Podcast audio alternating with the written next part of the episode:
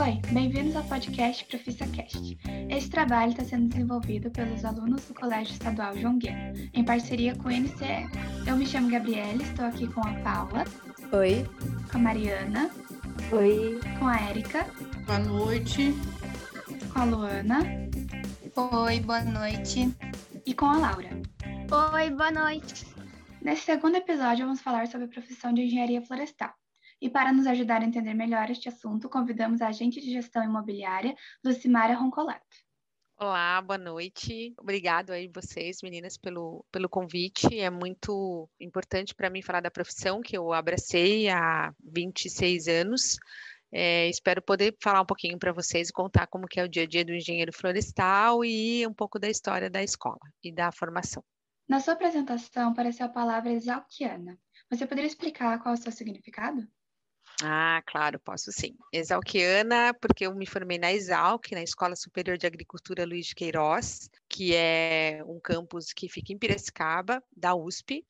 É, pude entrar lá, entrei em 91 e me formei nessa escola que o pessoal chama muito de gloriosa, é uma das melhores escolas, né, junto com outras, como Universidade Federal do Paraná, Universidade Federal de Viçosa, Universidade Federal de Lavras, é, são as as é, faculdades mais importantes, eu diria, e a Exalc tem, todo mundo que sai de lá, você pergunta, ah, você é exalquiano?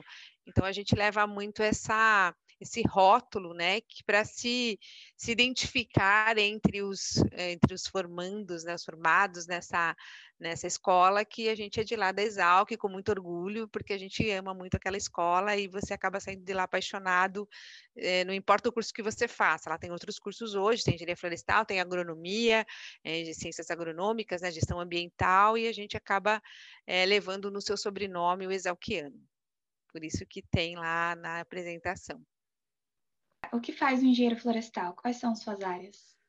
Ah, olha, essa é uma boa pergunta. Todo mundo confunde engenheiro florestal com engenheiro ambiental, com biólogo, né? Na verdade, acabam sendo áreas muito muito parecidas, né? Mas a engenharia florestal, ela, ela começou, é até legal a história, né? Mas ela começou na década de 60 aqui no Brasil. O Brasil é um país é, florestal, né? Por natureza, considerando a floresta amazônica, considerando as florestas de pau-brasil que o Brasil tinha, é, considerando a, a, Mata Atlântica, né? Esse grande bioma, né? E o Cerrado, enfim, os outros biomas que a gente tem. Mas a engenharia florestal começou originalmente porque ela fazia parte de uma matéria matéria do curso de agronomia, né? E aí, quando o Brasil começou a ter, lá no começo do, do século, né? Século XX, a questão da, é, do desenvolvimento das ferrovias, né? Na época do é, 19, né? Na verdade, no século XIX, é, escoamento de, de café, principalmente, né, pelas ferrovias, os dormentes que eram utilizados eram feitos de eucalipto.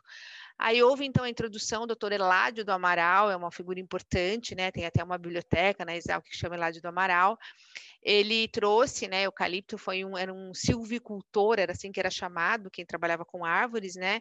Ele trouxe os eucaliptos, começou a introduzir aqui no Brasil e fazer os plantios para que se tivesse essa madeira para fazer manutenção nas ferrovias da antiga FEPASA e que era mais barato, era uma, era uma metodologia de construção de ferrovias. E aí começou a ter uma necessidade de ter mais madeira. A gente tinha ferrovias que cortavam São Paulo, né, para escoamento. E aí o Instituto Florestal, aqui em São Paulo, criou os hortos florestais, onde a gente tem as introduções dos materiais genéticos de eucalipto, que vieram e foram plantados para saber qual que ia melhor aonde, né, porque tem a ver com, as espécies têm a ver com, a, com o clima. E aí a engenharia florestal veio nesse contexto. O Brasil teve na década entre 60 é, década de 80, um incentivo florestal, era um incentivo que o governo brasileiro criou para quem plantasse floresta receber um, um dinheiro, ele mostrava que tinha plantado floresta e ele recebia esse dinheiro do governo, parte dele como subsídio, né? Então foram aí que surgiram as grandes empresas florestais, que foi quando reflorestou o estado de Minas Gerais, ali onde tem a Vale, né? A Vale usava muito também nas ferrovias dela os dormentes de eucalipto, onde quando surgiu a Aracruz celulose, que é uma das maiores maiores empresas, hoje já é, faz parte do grupo Suzano. É, a gente teve ali o surgimento da própria Suzano aqui no estado de São Paulo. Então veio desse desse desenvolvimento, principalmente impulsionado pelo governo florestal, pelo governo brasileiro federal, né, dando esse incentivo para os plantios. Então hoje o estado de Minas é o estado que mais tem eucalipto plantado, a siderurgia também usa muito né, a, a, madeira de eucalipto.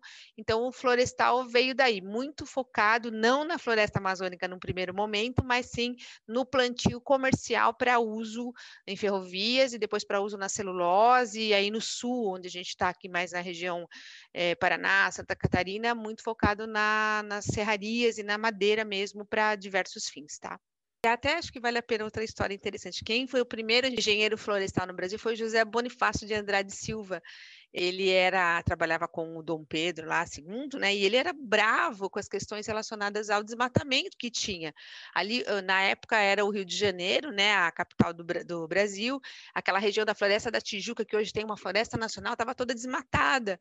Ele falou: não, vamos começar um, um reflorestamento aqui, tá absurdo esse desmatamento. Aí foi que nasceu a Floresta Nacional da Tijuca, o Jardim Botânico, que tem no Rio de Janeiro, Dom Pedro também acabou fazendo com que se incentivasse o menos menos, é, fizesse menos desmatamento e mais o, o, reflorestamento com espécies aí diversas, trazidas muitas de fora e outras aqui do Brasil mesmo, para que essas áreas estivessem lindas, como eu não sei quem tem a oportunidade de conhecer a Floresta da Tijuca, é uma das florestas mais bonitas, em parques, assim, a gente considera meio urbanos, né, porque ele é bem próximo da cidade. É bem interessante. Então, José Bonifácio já estava preocupado com o desmatamento no Brasil, né? Você teve Como que... começou a sua história com engenharia florestal? Desculpa, Mari. Não tem problema aqui. Eu fugi do roteiro aqui, mas depois eu pergunto. Pode perguntar daí. É bom, minha história começou é, bem, bem legal também. Gosto de contar. Eu não conhecia também a minha família, é, eu sou de uma família aqui de Jundiaí, uma família que meu pai sempre trabalhou, meu pai é mecânico, minha mãe era doméstica, trabalhando numa empresa têxtil, né? Eu não conhecia nada de engenharia florestal, nem sabia que existia, né, esse curso, essa, essa profissão. E, mas eu tive a oportunidade, tem umas coisas que acontecem na vida da gente que não são por acaso, né? Até eu brinco muito. Às vezes você vai fazer uma coisa que você acha que não é para você fazer, mas só o fato de você entrar nela e saber que ali tem alguma coisa que não é para você fazer, pode ser que aquilo é o que você vai fazer. Foi meio que aconteceu comigo.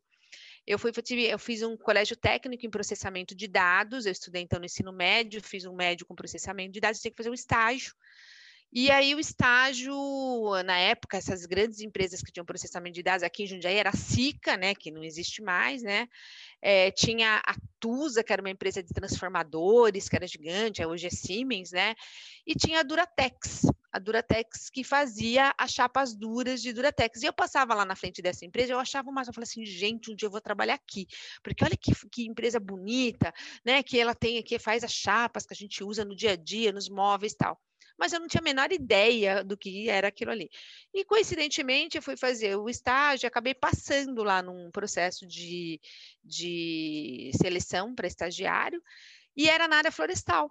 Até então eu não sabia que era. E aí, quando eu entrei lá nessa área, eu fui ver que eles tinham, lá naquele lugar, eles tinham 10 engenheiros florestais, Cada engenheiro florestal tinha uma secretária, era um negócio super organizado, um monte de sistema que era o que eu gostava. E o que, que eu fui fazer lá? Eu fui fazer uma coisa que eu amava, que era trabalhar com sistemas, mas para analisar, por exemplo, o crescimento das árvores para analisar se aquele experimento que aí tinha uma engenheira florestal chamada Rosilei, que eu gosto de falar que ela tinha um brilho nos olhos, ela trabalhava com melhoramento genético.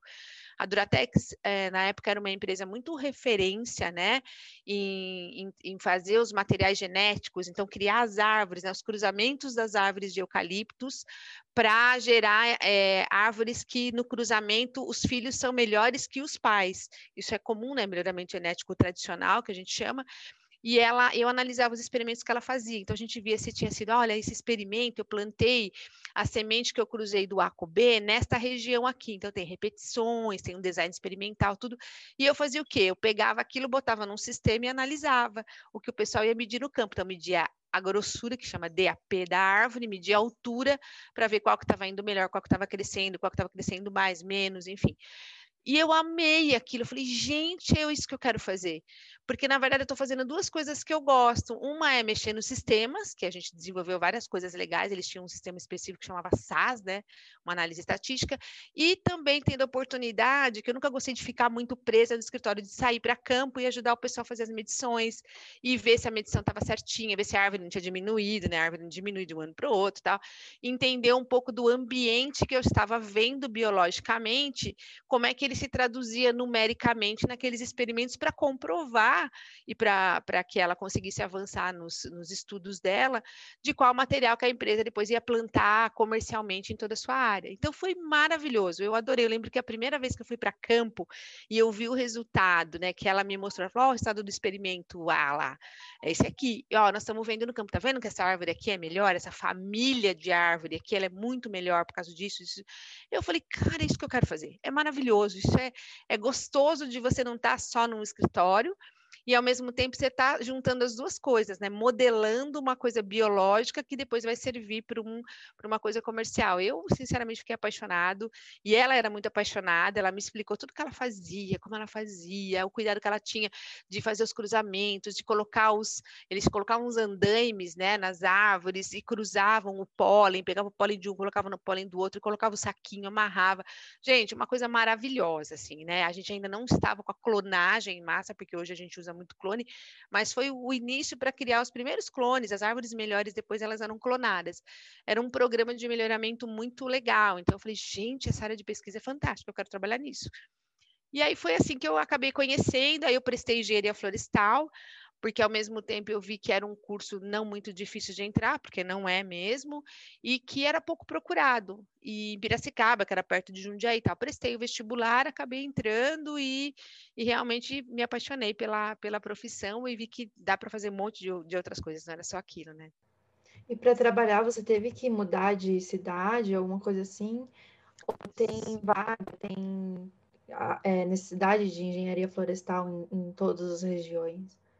Não, tive que mudar. Né? Geralmente, assim, as, as escolas estão as melhores, né? Hoje tem várias escolas, tem até algumas privadas boas, mas quando eu me formei tinha 13, 14 escolas no Brasil, assim, é Piracicaba, que era uma referência, o Federal do Paraná, aí, que é Colombo, inclusive, com engenharia florestal, a gente tem Viçosa e Lavras, né? E tem as, tem as universidades lá na Universidade da Amazônia, que é bem legal.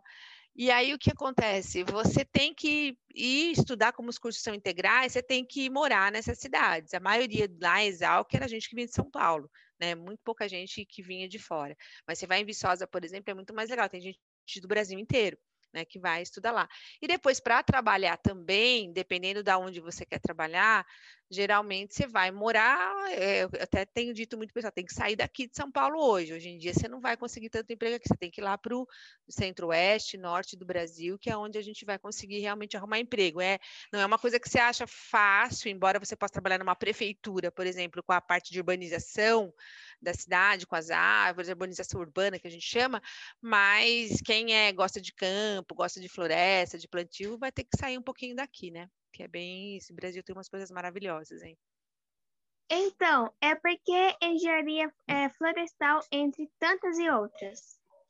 Por que engenharia florestal entre tantas e outras, né? Porque, exatamente porque une, ela sai da engenharia tradicional, que é muito prancheta, computador, e vai, e coisas assim não vivas, né? Engenharia civil é legal, mas ela vai lidar com, com cimento, concreto, né? Ah, engenharia elétrica também, é uma coisa que eu, eu sempre tive um pouco de pendência para essa área um pouco mais quantitativa.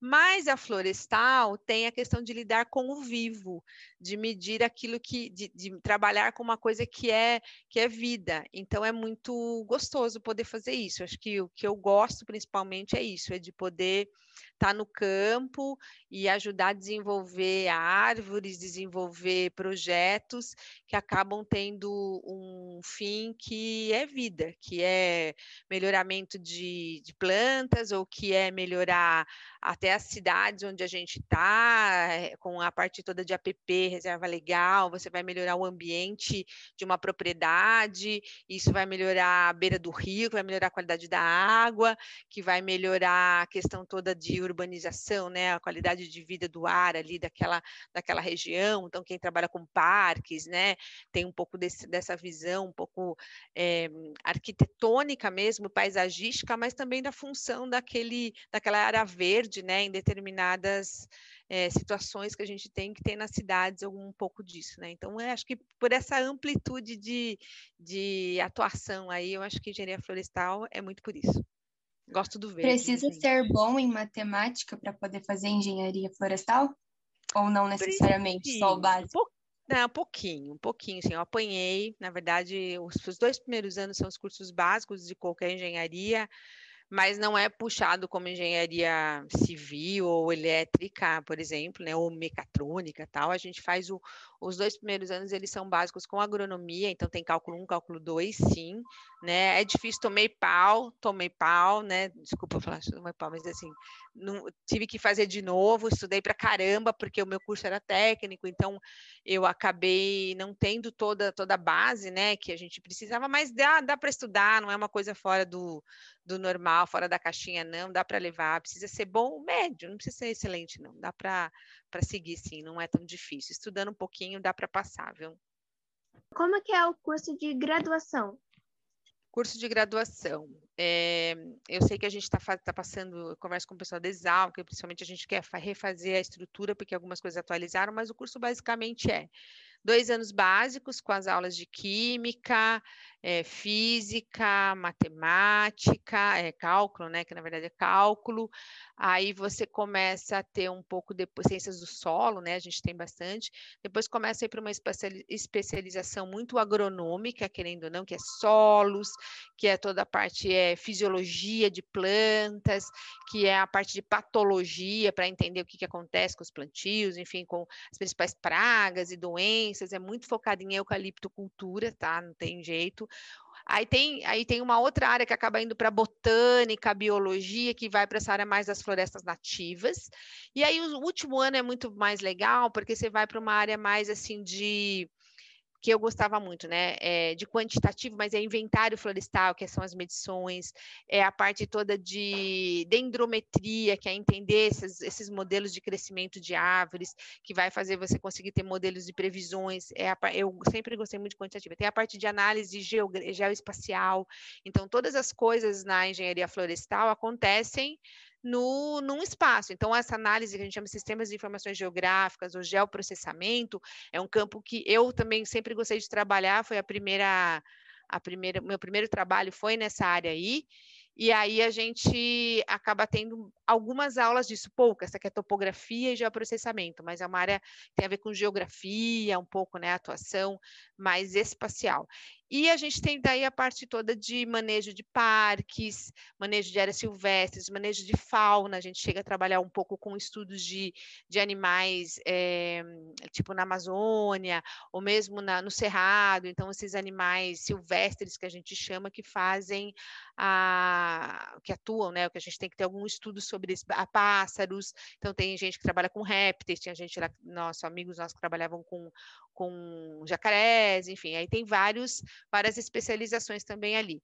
E tem também é, um pouco de sociologia para você entender todas essas questões mais é, é, antropológicas até, né, de, das interferências no meio que a gente tem, como é que você faz o desenvolvimento das comunidades, como é que esse trabalho nosso e essa atuação mais é, florestal pode contribuir para impactar, na verdade, que a gente acaba impactando onde a gente está criando um projeto de celulose ou um projeto de parque ou qualquer coisa que você está fazendo hoje, até uma, uma construção de uma barragem, por exemplo, acaba tendo engenheiro florestal que vai trabalhar porque tem todo um deslocamento lá de fauna, de de flora que tem que ter depois uma reposição ou, um, uma, re, uma nova caracterização daquela região. Então a gente acaba tendo umas matérias que são mais optativas e aí você vai começando a selecionar o campo que você quer. Ah, vou para a quantitativa, para silvicultura de produção, eu vou para pesquisa, eu vou para madeira, tem uma, uma área de especialização que é madeira mesmo, então fazer chapa, como é que faz chapa de celulose, esse negócio de MDF que a gente tem feito muito, tem uma área de atuação grande para engenheiro florestal, que pega um pouco de química de madeira, conhecer a madeira, como é que você cola essa madeira, como é que você faz esses painéis lindos que a gente tem visto hoje, que praticamente são madeira, né? A gente fala madeira não madeira, mas são super bem trabalhados, então tem muita tecnologia aí. É, tem a parte de pesquisa mesmo, viveiro de produção de mudas, laboratório para fazer esses cruzamentos que eu falei, para fazer lá as mudinhas, as pequenas, as pequenas plantinhas dentro dos tubetes e dentro dos, dos tubos de ensaio, para ver qual que é resistente a determinada doença, qual que qual planta que consegue ir melhor em determinado clima então eles fazem alguns ensaios em a Suzano tem uma área grande de, de pesquisa até em Israel e na China para estudar é, essas plantinhas quando elas são bem pequenininhas. A gente antecipa, porque você vai esperar a planta crescer? Não, vamos deixar ela ser pequenininha aqui.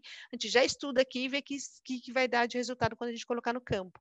Então, tem uma área grande de pesquisa em laboratório mesmo, né, para doenças, para melhoramento. Hoje, muito com biotecnologia, que é mudar mesmo o gene, que é trabalhar lá com, com vários, é, várias ferramentas para você poder alterar é, e melhorar essas plantas, é, não só pelo melhoramento convencional, mas por essas, essas ferramentas mais modernas de biotecnologia, né?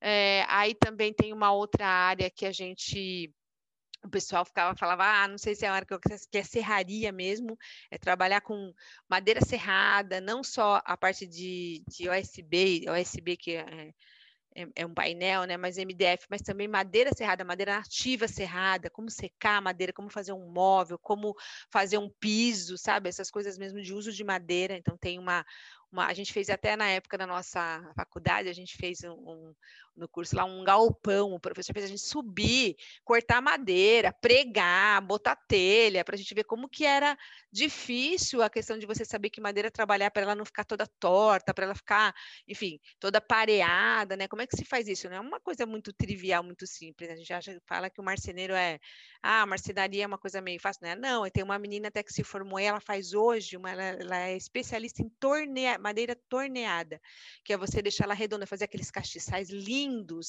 aquela coisa bem bonita. Ela mora, acho que em Santa Catarina, e ela se especializou tanto que ela gostou, né? Tem um torno, tem um trabalho artístico também ali que tem que se aprender a fazer. Ela se especializou até fora do Brasil, que não é uma coisa muito simples. Então, é trabalhar com madeira é um negócio bem bem interessante. Então, tem essa área aí também. Então, você vê que dá para ir para um, uma vasta vasta possibil, vastas possibilidades aí do que você pode fazer, né? Isso foi algumas que eu lembrei, tá, gente? Depois tem gente que, enfim, vamos falar um pouquinho mais para frente da, das áreas de atuação, para os meus amigos, como a gente se formou, vocês vão ver que dá para ir para várias coisas interessantes. São cinco anos, né, Lucimar? São cinco anos de curso integral, né, na maioria dessas faculdades, é um curso integral. É, tem as matérias Obviamente, todo o curso tem né, as matérias legais, as matérias não tão legais, mas as básicas são bem puxadas. Tem que estudar, então, entomologia, nome de, de, de bichinhos, os nomes dos insetos, os nomes dos, dos ácaros, essa coisa mesmo é bem é bem, acaba sendo bem detalhado, porque isso tudo vai impactar lá na frente quando a gente for estudar uma qualidade de uma plantação, de uma planta, do que está acontecendo. A gente tem que entender um pouco da base, né? Ter uma base boa para poder fazer um bom diagnóstico aí, né? Mas queria saber essa questão dos seus amigos que você acabou de comentar, né? Quem que são ah, esses legal. amigos? O que, que eles fazem? Formou, nós nos formamos em. Na Exal, que entrava naquela época 25. É, então, no meu, no meu ano 25, depois aumentou para 40. A maioria das universidades acho que entra aí 40 no máximo, tá? Mas acabam se formando poucos. Na minha turma, nós entramos 25 e saímos 12. Desses dois, e a metade era mulher, tá? Era bem legal, já nossa turma já deu uma virada boa, porque a Exalc é uma escola como a agronomia, tem muito, é muito homem, né? Querendo ou não, era a maior parte até tem é, N brincadeiras aí que hoje nem caberia mais, mas a gente então formou em, em 12, e aí tem gente que trabalha, por exemplo, eu que trabalho na área de produção, sempre trabalhei numa empresa, fiz estágios, todos estágios, é bastante que surgiu para gente fazer. Eu fiz estágio num parque em Santa Catarina, em Corupá, com áreas silvestres, depois trabalhei estágio na Duratex, com parte de quantitativa, né, de crescimento de árvores, e depois vim entrei na Suzano para trabalhar em geoprocessamento e aqui estou ainda. Depois eu conto o que eu faço hoje e o que eu já fiz aqui. Aí, mas eu tenho, gente, tem o Tasso, né? O apelido dele é Marasmo. Na Exalc todo mundo tem um apelido, tá?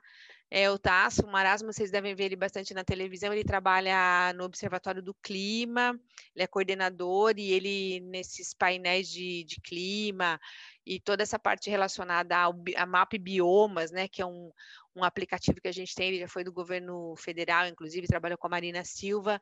É, é uma pessoa bem bem, como é que eu diria, muito bem formada e que tem uma, uma boa influência aí, né, um bom conhecimento, uma boa influência de mídia, enfim, né, nesses assuntos relacionados a mudanças climáticas.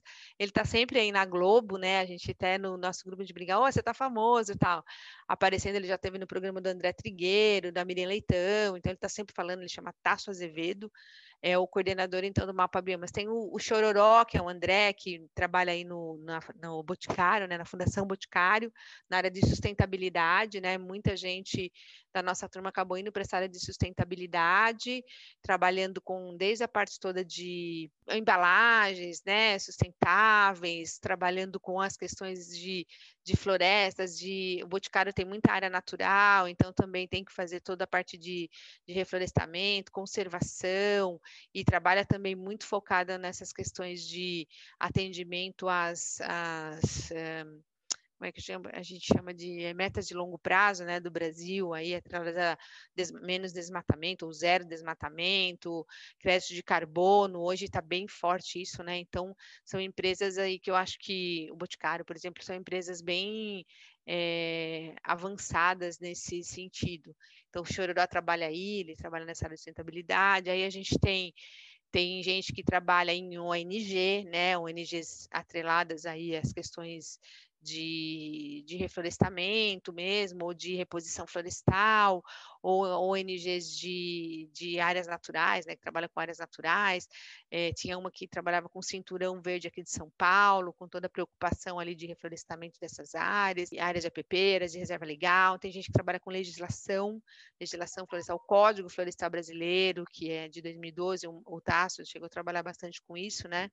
A gente aqui na empresa também dava alguns inputs, mas foi muito mais formalizado e muito mais trabalhado com o CONAMA, com, com o governo brasileiro, né? A Marina tem uma, uma boa escola e eu gosto muito do, da, da, visão que ela tem, né, dos conceitos que ela traz, atrelados à, à questão toda ambiental brasileira, porque o Brasil é um país florestal, né, gente? A gente, eu entendo que não tem como não ser, é agrícola, é, mas ele também é um país florestal e a gente pode aproveitar muito desse capital que a gente tem, né?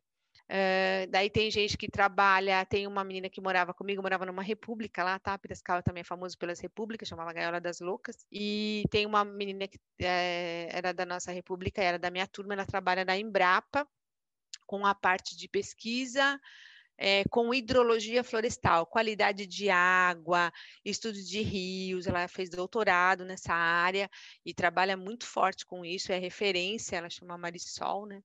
E ela trabalha muito forte nessa pesquisa com a Embrapa, no Rio de Janeiro, inclusive, a Embrapa, Embrapa Hidrologia. Uh, tem gente que trabalha com educação, tem gente que trabalha num, num instituto é, Alana, né? Tem uma menininha, uma moça que chama Bel, ela trabalha com criança, arte e natureza. Então, foi muito para essa área de qual que é a, a, a, o impacto né, da questão das áreas naturais e da questão de você tirar um pouco a criançada de dentro dessa, de casa, né, das televisões e de videogames e de tudo, e como é que ficou essa criança né, na relação com a natureza, né, desde cedo, como é que isso faz a criança ter um desenvolvimento diferente, um olhar diferente sobre o mundo, sobre a sustentabilidade, enfim. Então, ela trabalha com isso, é muito legal. É, tem gente que trabalha lá na Amazônia, tem dois amigos que trabalham na Amazônia com projetos lá de, de população ribeirinha, para melhoria de qualidade de vida, qualidade de água, a partir das florestas, trabalha no Amazon, com o Instituto da Amazônia. Então, você vê que tem um pouco de tudo aqui, né? E a gente acaba tendo bastante, a gente tem bastante contato com a galera aí, e é, é muito legal ver que cada um foi para uma área, está todo mundo super feliz e cumprindo seu papel e, e realmente desenvolvendo de alguma forma a, vamos dizer assim, o lado florestal do Brasil e em várias, em vários uh, setores. Isso que é muito legal, vários, várias áreas, né, diferentes. Então, é, antes de você saber que você queria ser engenheira é, florestal, você já tinha alguma coisa na sua cabeça que você já queria ser? Tipo, quando você era criança, daí você foi levando para adolescência, daí adulta, daí quando você viu que queria ser engenheiro florestal? Nossa, Laura, essa pergunta é difícil, mas sei lá, eu queria, quando era criança, eu queria ser professora, né? Depois eu queria ser aeromoça, né? Acho que né? eu quero ser aeromoça, sei lá de onde que eu tirava isso, né? Uma época eu queria ser até motorista de ônibus, você ter uma ideia, que eu achava que o pessoal era muito maluco para dirigir ônibus, eu adorava, achava o máximo dirigir, eu gosto de dirigir, né? Tanto que na Suzano, depois que eu entrei trabalhar aqui, eu dirijo bastante, né? A gente eu viajava bastante.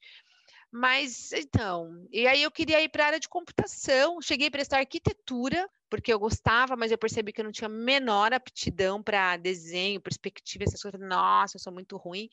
Cheguei a prestar no primeiro ano, mas aí eu estava eu tava crente que eu queria, estava assim, decidida a fazer engenharia da computação. Falei, você, você programadora, vou fazer, é, né, fazer uns programas aí e tal, diferente. Eu estava trabalhando, fazia na época, eu programava COBOL. Quando a, part, a partir desse estágio da Duratex, aí tudo mudou, assim, a minha, minha, minha relação com a Rosilei, e aí ela me deu uma força quando entrei na faculdade, foi muito legal. Então isso mudou minha vida, assim. Mas antes de eu conhecer isso, eu realmente não, eu acho que eu não se eu não tivesse entrado na Duratex, eu teria sido uma engenheira de computação, eu acho, tá? É, é que a diferença é um engenheiro, um engenheiro é florestal, é faz uma organização. Olha, então, aqui na Suzano, eu trabalho então na Suzano desde que eu me formei eu entrei aqui para ficar dois anos, depois eu queria fazer mestrado na área de geoprocessamento, cheguei a fazer as matérias aqui na Poli, com georreferenciamento de dados, juntar as informações de voo, né, de, de floresta, com a, com a saúde daquela floresta, se estava boa, se não estava boa, enfim.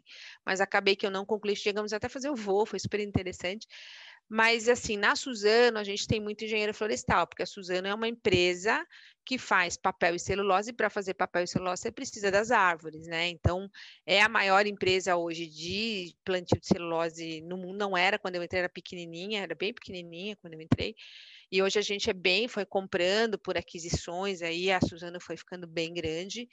Eu aqui a gente tem muito engenheiro florestal, porque a gente tem plantio florestal, a Suzano planta é, bastante. Ah, depois vocês podem até pesquisar, mas a gente planta muita, muita árvore aí por dia. Eu acho que gente, o último número que a gente tinha era em torno de 24, 24 mil árvores por hora, alguma coisa assim, tá?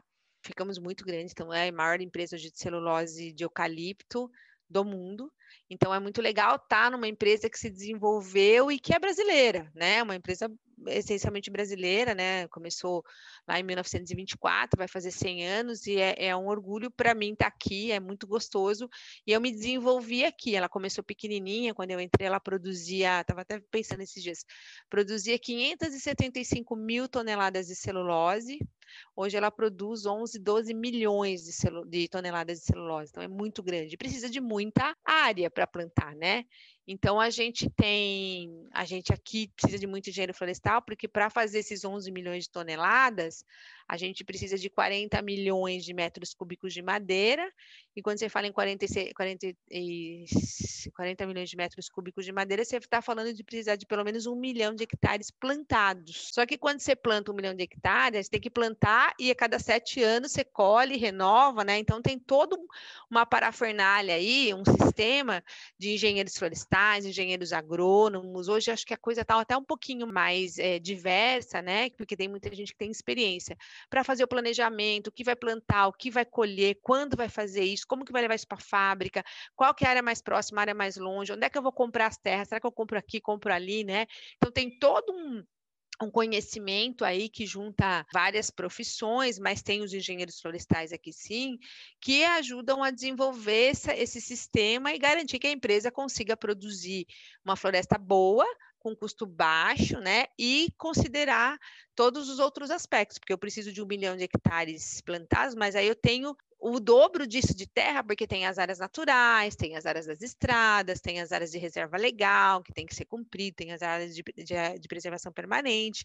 Então, acaba tendo os engenheiros florestais da produção e acaba tendo toda a turma que trabalha com a parte de conservação, meio ambiente, projetos sociais, porque são áreas grandes, a gente está muito envolvido em comunidades, muito envolvido com os vizinhos onde a gente atua, não é 100% das terras que são da empresa, a gente tem é, contratos de parceria e de, e de arrendamento de terras. Então, tem lá a turma que vai lá convencer o proprietário a plantar, por que, que é bom plantar, por que, que não é. Então, você precisa ter esse pessoal florestal, né, desse mundo florestal, para explicar o que, que é, por que fazer, por que não fazer, ah, qual a vantagem o senhor tem de ter, ah, vai trocar cana pelo eucalipto, né? Como é que vai se convencer um cara? Como é que você vai mostrar para ele os resultados? Então, tem essa turma, né, que faz todo esse trabalho, depois a turma que planta, turma que faz estudo de solo, que faz melhoramento genético, a gente está fazendo melhoramento genético todo ano, tem uma área imensa de pesquisa, que tem engenheiros químicos, engenheiros florestais, engenheiros agrônomos, tem biólogos, tem muita gente agora ligada à biotecnologia, bioinformática, né, para juntar todos esses dados que são gerados, né, clima, para poder sempre ir integrando e fazendo com que aquela produção esteja sempre melhor. Então, aqui a gente tem muito, eu, eu nem sei precisar quantos engenheiros florestais a gente tem, porque a gente, a gente juntou com a Fibra, né, que era outra empresa grande, mas eu, eu chuto dizer aí que a gente tem pelo menos uns, olha, por baixo aí uns 700 engenheiros florestais deve ter aqui, tem muito engenheiro florestal, né? Porque a gente tem área em 11 estados do Brasil, então tem no Maranhão, tem no Pará, tem no Piauí, tem na Bahia, no Espírito Santo, São Paulo, Mato Grosso do Sul, né? Que agora é um novo polo ali, tem é, aqui no sul de Minas muita área, então tem muito engenheiro florestal aqui, engenheiro e técnico florestal também, né? Santa Maria aí no, é, no Rio Grande do Sul, e tem o pessoal ali, acho que no colégio que chama Floresta, Florestal, que é em Minas Gerais, que forma muito técnico. Esses técnicos também são super importantes para a gente desenvolver. Tem o técnico agrícola, né? O pessoal tem bastante, ah, o técnico agrícola e tal. Mas tem também o florestal. Não é muita gente que faz, mas eu diria que a gente tem tido bons técnicos aqui, gente com muita experiência, que dá de 10 a 0 também até nos engenheiros, tá? Porque é uma formação bem, bem legal, bem operacional, bem de campo, mas que conhece muito de espécie, que conhece muito de trabalho de campo, de plantio, de solo, põe a mão na terra, como a gente fala, né? Suja a bota tal, e que é importante também para a gente ter esse pessoal no nosso quadro, né? Então tem bastante engenheiro aqui também. Na minha área específica, eu hoje trabalho, eu sou então gerente de gestão imobiliária, né? Putz, que, que faz isso, né? Tenho 30 pessoas aqui que trabalham comigo. A gente faz o quê, né? Eu sou antiga na empresa, então conheço praticamente quase todas as áreas. Tive a oportunidade de trabalhar no projeto Maranhão, que a Suzana colocou uma planta lá desde o comecinho, né? Eu estava grávida da minha primeira filha quando eu comecei a viajar para lá. Viajei para o Maranhão durante uns seis anos, todos os meses. Eu adoro, falar a verdade, assim, acho que Maranhão é, é. Eu passei a conhecer e a gostar muito depois que a gente fez esse projeto. Viajei mas é muito lá. E a conhecer os proprietários, a gente já fez um plantio, a gente mudou realmente a situação daquela cidade, né, Imperatriz, com o projeto que a Suzano fez, foi 2006, né, que a gente começou. E o projeto, a planta saiu em 2013, porque para você colocar uma, uma, uma, planta de celulose, você tem que ter a floresta antes. Então, a gente da Florestal começa a trabalhar antes. O cara fala, ah, vamos pôr uma nova planta em 2022. Tá, então, sete anos antes, seis anos, você tem que ter a floresta já, a gente começou a plantar senão você não vai ter como produzir. Ou comprar madeira, se evidentemente tiver. Então, a gente começou em 2006, a planta da Suzano começou em 2013, né, 31 de dezembro de 2013, e eu fiquei indo para lá ainda de 2006 até 2016, mais ou menos, tá? e fazendo o quê, né? Comprando terra, avaliando terras, se a terra é boa para plantar, não é boa para plantar, se ela não tem problema de reserva legal, se ela não tem problema ambiental, que não deixa a empresa depois licenciar, né? Porque tudo isso tem um processo de licenciamento ambiental, que a gente acaba trabalhando também, atuando. Ah, depois daquela terra lá, não é só você comprar, você tem que fazer o georreferenciamento, você tem que acertar, que é a medição de campo, do limite, acertar a matrícula dela, acertar as informações todas no INCRA, né? Tem que bater as informações geoespaciais com as informações que estão nos cadastros oficiais tal. Então, a nossa área faz isso, né? Porque a Suzana tem uma área muito grande. A gente trabalha basicamente com regularização de imóveis, né? Que a empresa compra e orientação para os nossos vizinhos. A gente orienta muito também o pessoal de como fazer, porque para você ter uma matrícula do imóvel ok, poder levar no banco, poder usar como garantia tal, ela tem que estar regularizada. Então a gente acaba tendo, hoje na minha equipe, acho que tem eu e mais um engenheiro florestal só, né? Eu não conheço muito disso, eu gosto de processo, mas temo, eu tenho advogado, tenho gestor ambiental, tenho geógrafo, o geógrafo tem atuado muito nessas áreas, né? Uma profissão que eu acho muito legal. Hoje eu talvez eu fizesse geografia, até pensando um pouco, adoro. Tenho administrador, tenho gente também, agora, recentemente eu contratei engenheiro de produção para me ajudar a pensar em processo, né? Como é que uma parte burocrática se transforma num processo, de forma que eu consiga otimizar e ter o mais rápido possível esse documento disponível para o pessoal da área operacional poder usar, né? Então a gente trabalha com é o antes do plantio. A gente fala, não adianta você ter hoje, né? graças a Deus o Brasil tem evoluído muito nisso. A gente pode até às vezes falar, ah, falar mal, tá? Mas a gente tem hoje um INCRA, né? O Ministério do Meio Ambiente trabalhando muito com esses Receita Federal com os cadastros e o ordenamento territorial do país, né, de forma que a gente vai conseguir ter, ter tem o CIGEF, né, que é um sistema de georreferenciamento, onde você consegue mapear todas as propriedades, é obrigatório a gente fazer isso, e mostrar quem está ocupando qual espaço, de forma que um dia, né, a gente tá, isso está andando devagar, mas a gente vai ter todo o Brasil mapeado, sabendo qual propriedade pertence a quem, vocês já devem ter ouvido do cadastro ambiental rural, né, outro cadastro que que tem que vai sobrepor esse, esse polígono de né, de documento para garantir juridicamente a propriedade, o uso correto e que a gente consiga ter é, menos disputas de terra, menos conflito. A gente tem muito conflito, né? A gente ouve falar muito disso. Ah, na Amazônia tem uma lei que está sendo discutida sobre grilagem de terra, querem regularizar um monte de área que não é de ninguém e tal.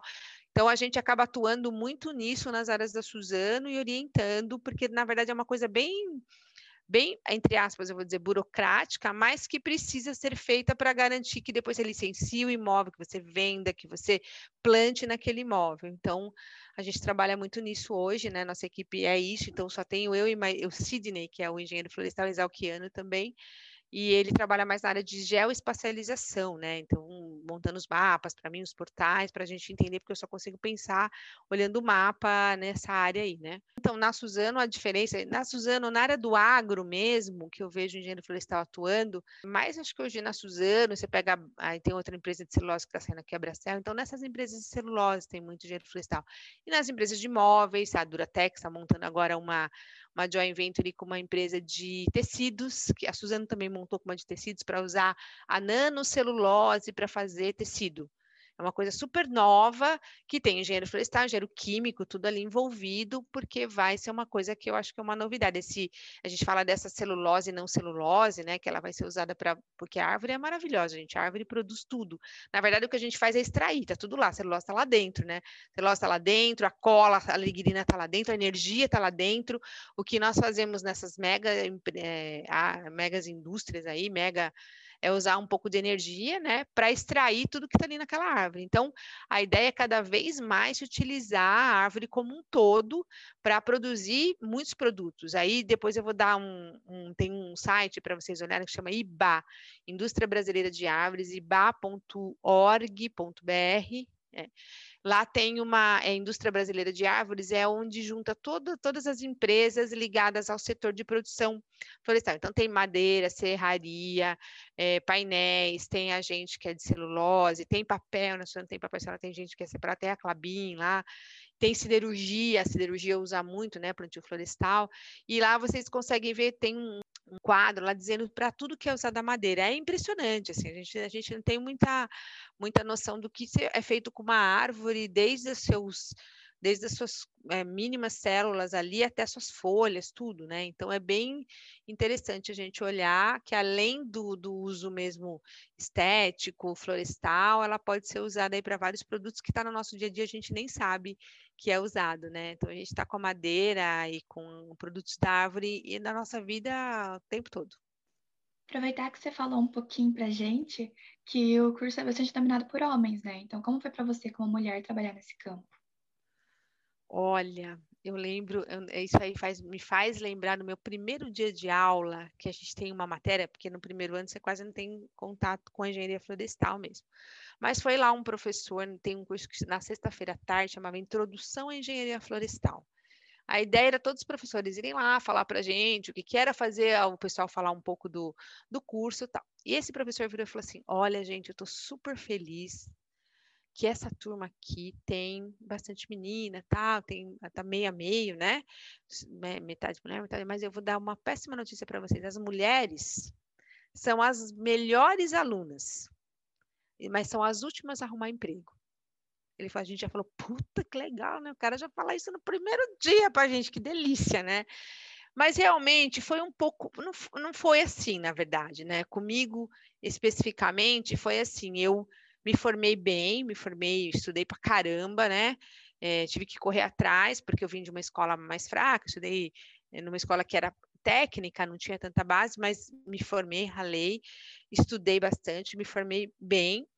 E realmente, esse primeiro e segundo lugar eram meninas mesmo do nosso, da nossa turma. Lá tem um prêmio que ganha melhor aluno e tal. E, mas eu arrumei emprego antes de me formar. Eu ia me formar em janeiro, em outubro eu já estava empregada. E eu acho que até a maioria das pessoas ali, tirando um outro que foi para mestrado tal, conseguiu arrumar emprego tranquilo. Hoje a gente tem um programa aqui na Exalc que chama PPGF, Programa de Desenvolvimento de Gestores Florestais. Um negócio assim que as empresas até ajudam a bancar, né? Tem o IPF e tal. Acho que agora é, Paraná também tem é, que é para a gente apresentar, para a gente trazer os alunos e apresentar para as empresas, eles se apresentam e a gente tem lá, eles fazem um curso avançado onde as empresas também vão falar um pouco como é que é o dia a dia do profissional e tal, e depois a gente meio que seleciona alguns já para colocar dentro das empresas, para trabalhar, ou para indicar para um para outro, né? Porque o mundo florestal acaba sendo muito pequeno, todo mundo conhece todo mundo, tá? Então, é muito, acaba sendo muito por indicação. Mas eu diria que esse, a gente conseguiu mostrar que esse professor estava errado. Aí tinha uma outra moça também que já foi trabalhar né, no Instituto Florestal, ela passou num concurso aqui. Então, assim, eu acho que depende muito do, da área que você quer. Né? Essa área que eu estou especificamente de produção, ela era mais. É, quando eu entrei na estudante, só tinha eu de mulher, tinha uma outra moça que acabou, estava doente quando eu entrei, né? Ela era da área de, de laboratório. Hoje a gente tem, ó, de gerentes aqui na Suzano, meninas, mulheres, né? Além de mim, acho que tem eu, a Carol, eu falei que tem uns 700, mas assim, de gerente mulher deve ter umas quatro, tá? Cinco, não tem mais que isso. Acaba sendo dominado ainda, mesmo os cargos de gestão acaba sendo dominado por homem. Mas eu acho que assim, você tem que mostrar. É um pouco mais difícil, às vezes é. O pessoal tem muita resistência. Quando eu entrei na Suzano, não deixava eu dirigir o carro, todo mundo me buscava. Eles falavam assim: Lucimara, tem que ir lá na fazenda tal, né? Aí o engenheiro me ligava e falava assim, viu, eu vou buscar você. Eu falei, não, não precisa, eu vou sozinha. Pode deixar. Não, eu vou te buscar, que absurdo. Você vai ficar aqui andando na estrada sozinha sem furar o pneu. Eu falei, se furar o pneu, eu vou ter que arrumar alguém para trocar, ou alguém me ajudar a soltar aqui, né? Não tem jeito. Então, assim, acaba tendo um pouco do perfil de cada menina, de cada mulher que está ali trabalhando. É, eu realmente trabalhei aqui, eles tinham esses cuidados comigo quando eu entrei, falavam, gente, parece que eu sou filha de vocês, vocês não deixam fazer nada, né? Mas depois isso foi sendo quebrado, chegou uma hora que eles até me tratavam como homem, para falar a verdade, né? As conversas, tudo que a gente já tava, já tava assim, ó. Né? Eu falei, ô, gente, vocês esquecem que eu tô aqui, né, meu? Vamos lá. Mas sempre foi, assim, bem tranquilo, não, não tenho do que reclamar aqui. Agora, depende muito da área, depende muito do seu perfil, depende. A área de laboratório é muito dominada por mulherada, mulherada domina, vai muito bem, tem muito mais cuidado, é muito mais minuciosa. Então, aí eu acho que é muito mais menina, muito mais mulher. Ah, essa área de produção, silvicultura pesada, mesmo meio de campo, assim, não tem banheiro. Fala, nossa, como que eu vou te mandar lá? Não tem nem banheiro. Eu falei, mas tudo bem, a gente vai no meio do mato, mas não tem problema. Não, mas que absurdo que você vai. Falei, oh, não tem problema. No Maranhão a gente andava muito na época, a gente começou a andar atrás de terra lá, andava 800 quilômetros por dia numa caminhonete, era eu de mulher e uns três homens, né? E aí eu falava, gente, só que agora é o seguinte, né? Vou ter que ir no banheiro aqui, tá? Vou então dá licença aqui e tal, porque você tem que, né, e tem que levar numa boa. Se eu acabei escolhendo aquilo, às vezes eu falava, nossa, bem que a minha mãe falou para não fazer isso, né? Mas eu, no fim, eu, eu curto, eu gosto muito. Eu acho que até trabalhou comigo uma engenheira aí de a Sara, uma engenheira do Sul, ela também tinha essa pegada. Eu adorava ir para campo com ela. A gente pegava o carro, saía e né, estava lá no meio do mato e vendo as coisas acontecerem.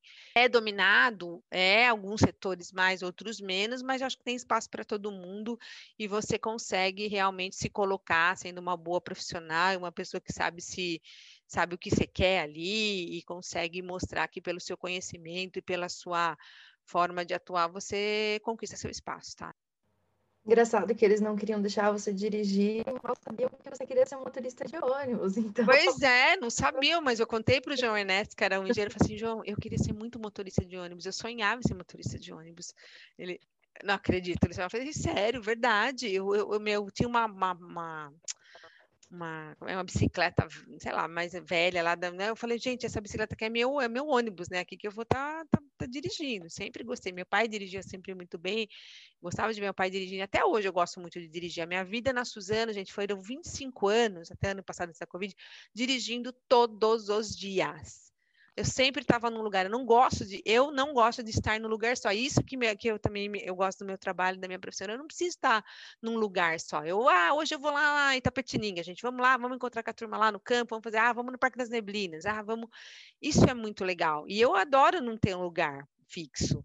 Então, claro que tem agora com a pandemia parou tudo, a gente teve que ficar em casa, tive que me readaptar, ganhei tempo, né? Porque eu, eu, quase nunca tinha ficado com as minhas filhas tanto tempo como eu fiquei nesses últimos dois anos, né? Desde que elas nasceram, porque eu viajava muito.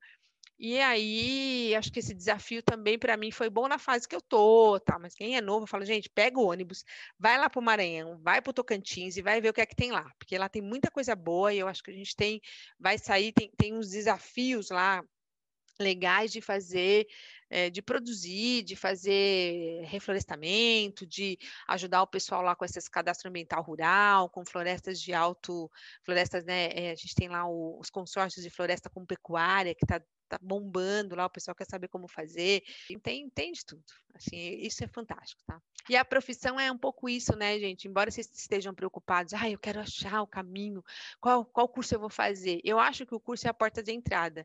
Depois a gente vai se descobrindo ao longo da faculdade, ah, vou participar da empresa júnior, vou participar da, do do centro acadêmico, vou participar de grupos específicos, grupos de entomologia florestal, grupo de economia florestal, e você vai se descobrindo. Isso é muito legal. Acho que a gente tem que aproveitar o curso e as outras coisas que são oferecidas para a gente crescer e ter um repertório bacana para entender o que caminho, que música você vai tocar, né? E a gente vai mudando ao longo do caminho, tá? Muito. Eu nunca imaginei que eu estaria nessa área e que eu tivesse na minha cabeça uma hipótese de gostar de ler contrato, gente. Contrato é uma coisa chata. Eu lembro que meu chefe mandava ler, falava, não, pelo amor de Deus, eu não gosto de ler contrato. Não, eu comecei a ler contrato, ajudar a fazer os contratos aqui. Eu falei, nó, tô mudada mesmo, né? Porque não era assim, mas é contrato que tem a ver com, a, com o mundo florestal, com o que eu estou mostrando para o cara que ele tem que fazer, o que eu tenho que fazer. E é, e é lá no Pará, assim, a gente, a gente assumiu alguns contratos, né, que foram adquiridos de outra empresa, e foi um desafio para mim aprender lidar com o pessoal, cada estado é de um jeito, mas é, é assim, eu, eu adoro lidar com as pessoas, com os proprietários, mostrar sobre ah, como está a sua fazenda, olha a situação que está aqui de, de que você tem de documento, vamos lá no campo ver aquele rio lá que você falou que tinha uma outorga de água e não sei o quê. Então, é é assim, é, é muito gostoso. É, é um, você fala assim, ah, então, acho que eu nunca me senti tão engenheira florestal é, como eu me senti lá no Maranhão, no Pará, no Tocantins, quando a gente estava lá. Eu fiquei lá esse tempo e foi, foi o melhor projeto, assim, na minha vida. Então, acho que podemos ir para o desafio ProfissaCast. Vamos para o desafio. Desafio ProfissaCast, para quem está ouvindo, é um desafio que a gente é, desafia nossos convidados a trazer alguma coisa da profissão, se virar aí em poucos segundos. Então, Lucimara, queria que você tentasse convencer alguém, alguém que está ouvindo aqui, a fazer engenharia florestal. Uia, isso é difícil. Eu já não convenci. Alguém já está convencido aqui? Fazer engenharia florestal? Acho que todo mundo, né, gente? Mas, assim, acho que o maior convencimento é, é assim, fica a dica, né? É, engenharia florestal ela está praticamente na nossa vida. A gente, se a gente olhar o vaso de planta que a gente tem em casa, olhar o nosso móvel de madeira que guarda lá os livros que a gente gosta, a gente olha o MDF que tem lá os nossos, os nossos enfeites queridos, a gente olha um abajur que a gente tem, que a gente gosta, tem madeira, uma madeira bonita, torneada, bonitinha. É, se a gente olhar a cortina, o tecido que é feito a cortina, a gente pode ter um pouco de celulose ali. Então, a engenharia florestal, se a gente olhar com atenção, ela está em tudo que a gente tem. Então, você pode ter a oportunidade de fazer um curso que vai te fazer escolher que caminho você quer seguir para estar tá na nossa vida, no nosso dia a dia e poder melhorar essa vida. Claro que todo curso é assim, mas aqui você está lidando com uma coisa que é viva, que é a madeira. Lógico que depois que você corta a madeira, ela fica morta, mas você corta a madeira para fazer exatamente isso.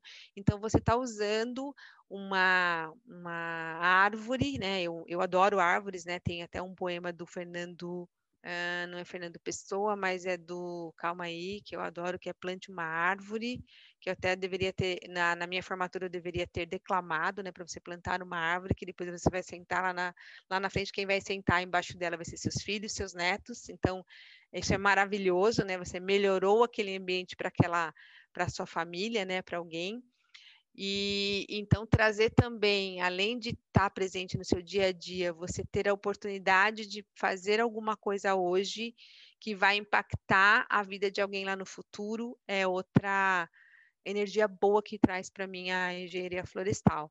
Porque você não vai pensar no agora, no hoje, você vai pensar quando você planta uma árvore, você não está pensando no agora, você está pensando no amanhã, no depois, no que vai vir, quem é que vai sentar, quem é que vai usar.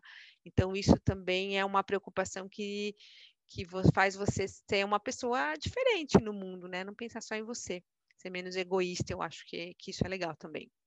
Vocês sabem que a Universidade Federal de Curitiba formou a primeira turma de engenharia florestal e tinha uma mulher já naquela época, em 1963, 1963, 64. Então, olhem isso, é muito legal. A Federal do Paraná também tem um, uma, gosto muito dessa escola.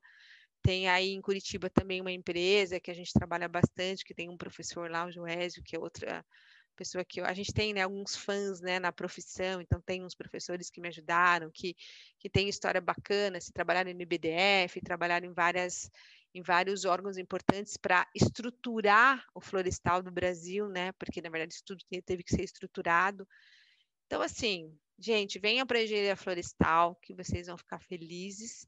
Poder ir para o campo, poder sentar no escritório, poder botar bota, poder colocar salto. Você pode, olha, olha a diversidade. Você pode, uma hora você pode põe o salto, uma hora você põe a bota. Isso é fantástico. Eu adoro quando a gente chega no escritório, o pessoal fala: Nossa, hoje você está vestida de mulher.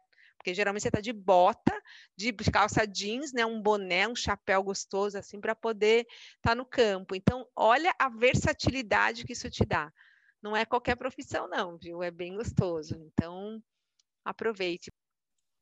Acho que todo mundo ficou encantado com a quantidade de informação, né? Porque muita coisa, muita diversidade, sim. Mas foi bem legal. É, pessoal, que é, ó, faça engenharia florestal. Eu recomendo. Curitiba é uma cidade top. N coisas, né, legais aí em Curitiba de arborização urbana. Eu quis trabalhar com arborização urbana também já fez um projeto legal em Corupá, tem um parque em Santa Catarina, que a gente fez um estudo. Esse ah, foi um trabalho lindo também que eu fiz. Eu falei, ah, eu devia ter trabalhado mais com isso. Mas assim, a gente fazia experiência, era uma trilha que tinha 12, não, 14 cachoeiras. A última cachoeira, todo mundo entrava na trilha, porque acho que era uma hora e meia, uma hora e duas horas de caminhada, você chegava na cachoeira mais alta, que tinha 127 metros. Todo mundo entrava na trilha para chegar nessa cachoeira. Ele falou, não, mas tem tanta coisa bonita para o cara ver antes, né?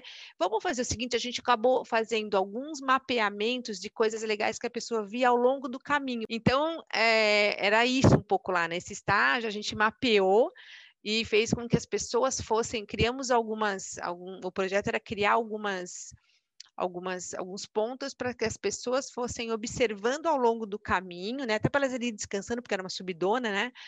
É, e observando, é, sentindo cheiro, vendo flores, vendo árvores diferentes, olhando ao redor, olhando pedras, tal, para que ela fosse indo mais devagar e o ápice realmente da experiência seria chegar na cachoeira mega enorme lá, né, que todo mundo queria.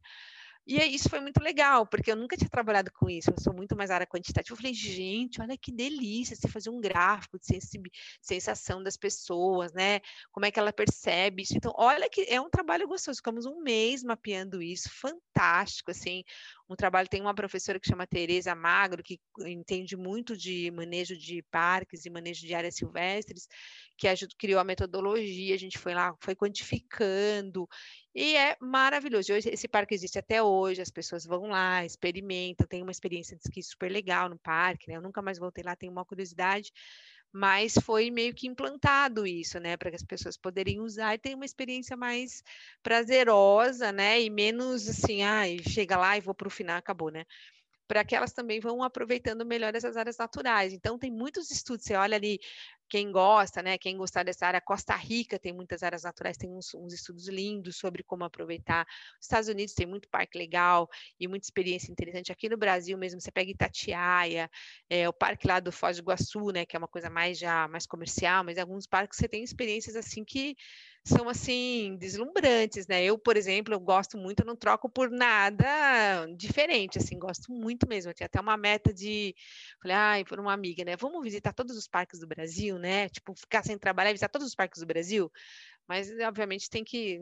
Talvez a gente ainda faça esse esse realize esse sonho, mas tem que esperar mais um pouquinho, né? Tem os compromissos aí que a gente tem que cumprir, mas é bem interessante isso, sabe? Aproveitar. A gente tem muita coisa legal assim para curtir e onde a gente pode colocar o nosso o nosso olhar e a nossa a nossa o nosso desejo de, de fazer diferente, de melhorar. E é isso, meninas. Eu agradeço de novo vocês aí por ouvirem, pela paciência, né, de me ouvir. E, e, por aí convidarem e falarem dessa profissão que eu acho que é a profissão do, é do, do futuro, tá? Não é uma profissão que, que vai ter muito mais, ter pouca gente formada, mas quem se formar vai estar tá bem e vai ter um espaço muito legal aí no Brasil, aqui, em relação a, ao desenvolvimento florestal mesmo. Muito obrigada pela sua participação, foi muito interessante, divertido. E fique ligada para mais profissões aqui no ProfissaCast. Obrigada, Lucimara, por aceitar participar. Você gostou do curso de Engenharia Florestal? Além da USP, onde nossa entrevistada estudou, em Curitiba, este curso é ofertado por duas grandes universidades públicas, a Universidade Federal do Paraná e a Universidade Tecnológica do Paraná. E é isso, não perca o próximo ProfissaCast.